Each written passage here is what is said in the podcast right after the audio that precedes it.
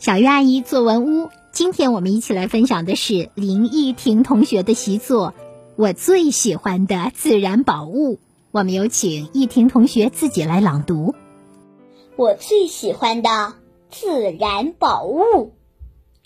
微风习习的下午，阳光走进了西湖公园，脚步很轻很轻，不小心。把荷花摇醒，新鲜的空气迎面扑来，树木和小草都绿得发亮。我和好朋友们一起来到绿意盎然的西湖公园，来寻找自然宝物。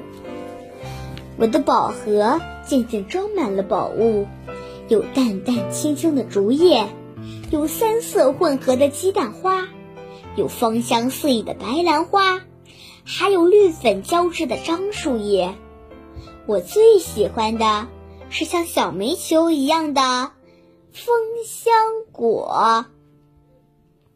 枫香果圆圆的，比我的眼睛还要大一些。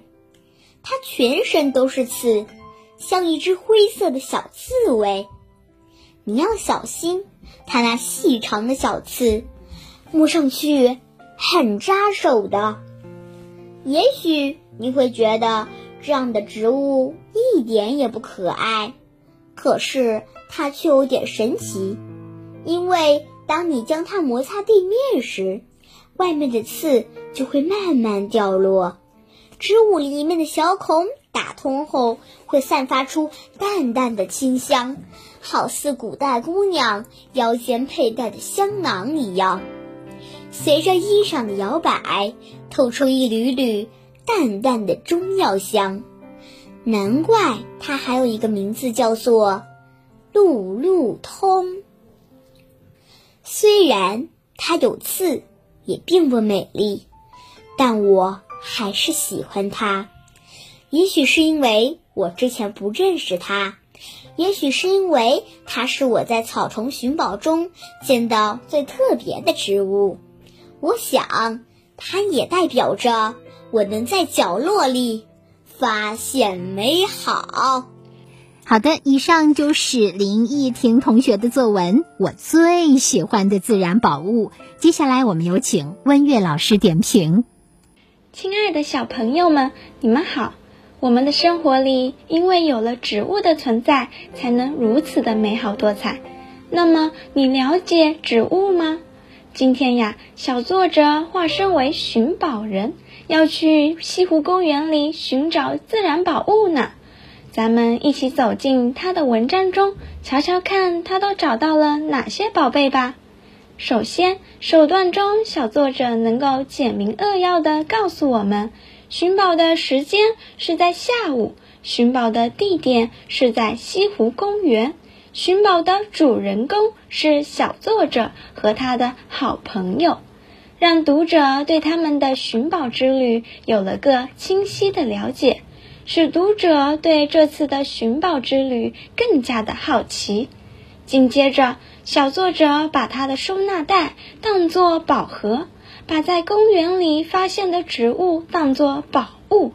如有淡淡清香的竹叶，有三色混合的鸡蛋花，有芳香四溢的白兰花，还有绿粉交织的樟树叶，营造出一种玄幻的氛围。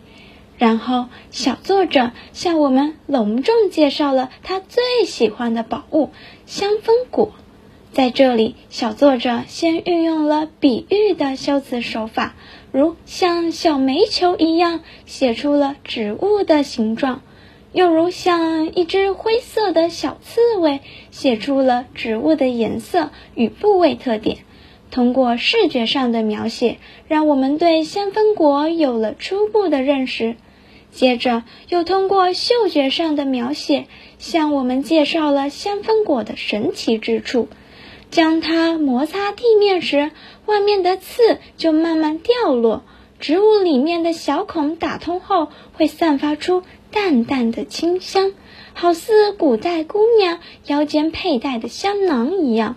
还介绍了香氛果的别名，叫做路路通。原来它的用途不只是观赏，还是一味中药呢。最后结尾处还表达了自己的感受。虽然香氛果相貌平平，但却是自己心头的最爱，是最特别的植物。